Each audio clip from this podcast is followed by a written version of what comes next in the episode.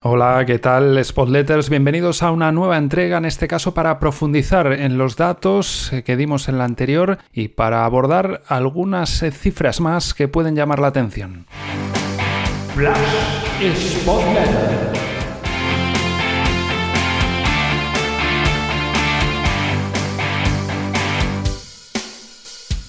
Comenzamos con una continuación de lo que fue la entrega anterior. Habíamos hablado de los tiros eh, totales, eh, también a puerta, a favor y en contra.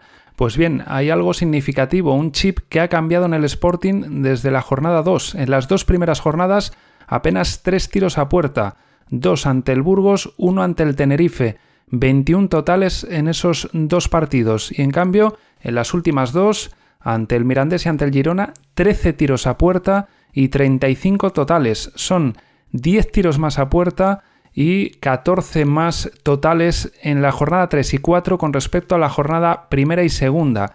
¿Qué puede haber influido aquí? Tal vez el perfil de los rivales. Burgos y Tenerife eh, posiblemente sean más rocosos y en cambio Mirandés y Girona jugando en casa además pues eh, te dejan jugar más, dejan más espacios, eh, son o practican un fútbol más alegre y eso puede haber influido. Después, Gallego retocó en cierta manera eh, el posicionamiento de los jugadores, la altura de los laterales. Al no estar tan arriba, mm, digamos que fueron dejando más espacio para que los mediapuntas tuvieran eh, más eh, espacio, como digo, para actuar, para hacer transiciones rápidas. Y después, quizás actuaciones individuales, que los Villalba, Gaspar y jugadores que han sido destacados, Pedro, por ejemplo, ante el Mirandés, pues en las dos primeras jornadas no tuvieron esas actuaciones tan sobresalientes. Posiblemente haya más factores, porque al final es imposible reducirlo a uno, pero me gustaría saber qué pensáis vosotros, cuál es el factor más determinante para que hayan mejorado tanto y haya, eh, se hayan producido muchos más tiros a puerta en las jornadas 3 y 4 que en la 1 y en la 2. Vamos ahora con otros datos. También ha habido una mejora colectiva respecto a la temporada anterior en un apartado, el de regates, del que adolecía y mucho el Sporting.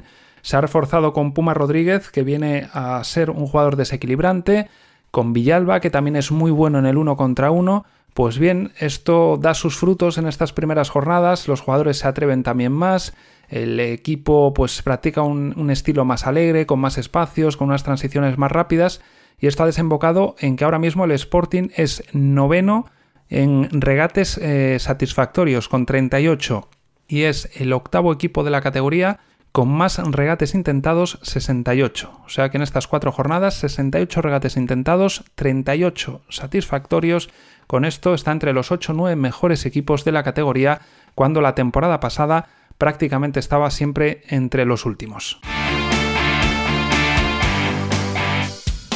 Otro dato que eh, al menos en la última jornada ha sido clave, lo de las recuperaciones y sobre todo en campo rival. En recuperaciones totales, el Sporting es tercero de la segunda división.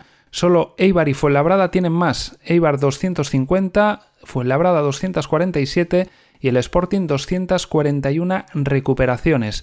Por lo tanto, robar y sobre todo robar en campo rival está siendo clave para la imagen que estamos viendo del Sporting y además no solo es de los que más recupera, sino que es de los que menos pierde posesiones. Está el 15 en la tabla en cuanto a posesiones perdidas, con lo cual si robas bastante y pierdes poco, eso es una muy buena señal.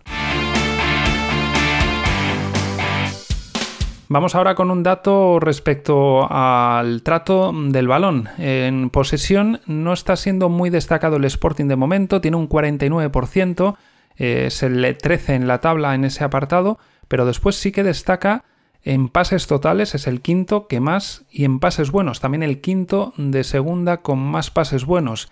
Y después, eh, algo que estamos empezando a ver también un matiz diferente con respecto a la temporada pasada, es el décimo de la, tabla eh, de equipos de segunda en cuanto a porcentaje de pases en campo propio respecto a los totales. El 51% de los pases del Sporting se producen en campo propio, pero ojo, el 49% en campo rival. Esto habla y mucho y bien de ese matiz diferente que está practicando el Sporting. La temporada pasada abusaba en exceso de esos pases en horizontal entre centrales, tocaba mucho en campo propio, era de los equipos destacados en campo propio. Esta temporada, como digo, casi casi está haciendo los mismos pases en campo propio como en campo rival.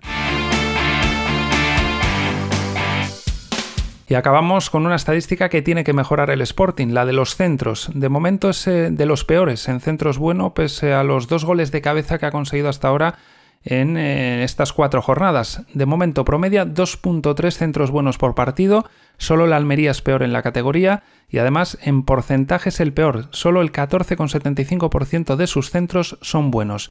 Además el Sporting es el 15 del apartado de centros totales, con lo cual es de los que menos centros practica en los partidos, es el segundo que menos centros buenos pone por partido, 2.3 como decíamos, solo mm, peor está la Almería, y es el peor en cuanto a porcentaje de los centros buenos con respecto a los totales.